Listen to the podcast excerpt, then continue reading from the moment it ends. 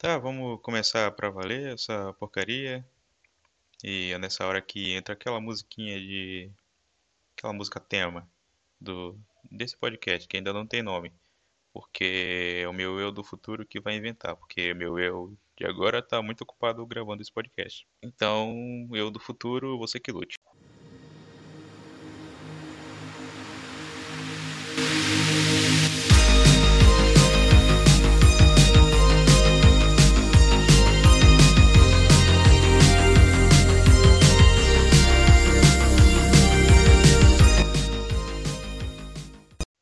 Tema desse primeiro episódio é sobre solidão e procrastinação. E é claro que esses temas vêm estão diretamente ligados à pandemia, ao isolamento social. O que que eu posso falar sobre procrastinação? Tipo, o próprio ato de eu fazer, de eu gravar esse podcast já é, um, já é uma procrastinação, porque eu tenho um monte de coisa pra fazer, cara. Eu tenho, eu tenho a faculdade. Só que procrastinação às vezes parece que serve pra afastar tua cabeça dos teus problemas, do mundo real, do mundo dos adultos. Quando tu é criança, não sei se esse conceito se aplica tanto. Pelo menos quando eu era criança eu não procrastinava tanto, eu só não fazia as coisas. Tipo, não arrumava uma desculpa. Hoje em dia eu tenho que arrumar uma desculpa pra não fazer as coisas. O que é muito chato. Por que que eu não tô fazendo meu trabalho da faculdade? Porque eu tô gravando esse episódio, esse primeiro episódio de um podcast que nem tem nome ainda. Ah, ontem a minha desculpa é que eu queria desenhar o personagem de The Office. Fui lá e desenhei. Aí agora. Eu não sei. Não faço a mínima ideia. Eu acho que a pior parte de ficar procrastinando é que tu sente uma culpa constante, ao mesmo tempo que tu não mexe um dedo pra fazer o que tu tem que fazer. Tipo, tu arruma qualquer outra coisa pra fazer. E eu sei que isso tá sendo redundante, eu sei, eu sei. Eu vou tentar chegar, eu vou tentar fazer sentido, apesar de que eu fazer sentido aqui é uma mera regalia que eu tô dando pro ouvinte, porque meu compromisso aqui não é fazer sentido.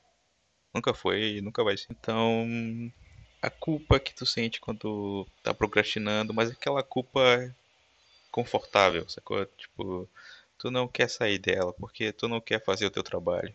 Pelo menos é- comigo é assim, porque tu sabe que tu não quer ler um texto de 30 páginas sobre, sobre filosofia, por mais que a minha matéria não seja filosofia, eu faço artes visuais.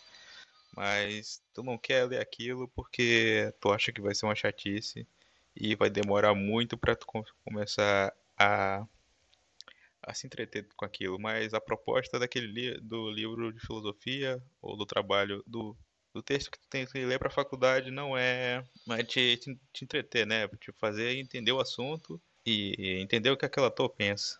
Então, se tu tá lendo, tá, tu tá achando que vai se entreter lendo um, um livro da Ana May Barbosa, provavelmente isso não vai acontecer. E então eu acho que esse é um bom passo para vencer a procrastinação, é já ter em mente que tu não vai se divertir fazendo aquilo, mas que tu tem que fazer do mesmo jeito, porque se tu não fizer, tu vai ter que repetir o período ou pior. Ou, sei lá, perder teu emprego, ou qualquer outra coisa assim, ou acabar um relacionamento. Eu não tô muito familiarizado com o mundo fora da faculdade. Isso é uma coisa que eu tenho que trabalhar ainda e hum, talvez isso aconteça quando eu sair da faculdade. E eu sei, é, e tu meio que pode se entreter com um trabalho acadêmico, mas tipo, ainda é trabalho, sacou? Então, não, talvez isso não, talvez tu não tenha que, nem sempre tu pode encarar isso como algo divertido, vou passar horas e horas fazendo alguma coisa muito legal. A menos que tu ame o teu trabalho, né? Mas isso é uma falácia capitalista para te fazer render mais. Mas eu não vou cagar regra sobre capitalismo e socialismo aqui porque eu não tenho informação suficiente para falar sobre essas coisas. O intuito disso aqui é. Nem sei se essa palavra existe, mas vou ficar devaneando sobre a minha vida, já que eu estou impossibilitado de ir ao psicólogo, porque eu não posso sair de casa. E eu sei que tem psicólogo online, mas eu não me sinto à vontade para isso. E eu não vou mais falar sobre solidão porque é um assunto que eu não tô afim de falar ainda. É algo muito complexo. Então, se você ouviu, eu peço desculpas pra, pela minha dicção. Eu tenho que procurar um fonoaudiólogo. Tchau.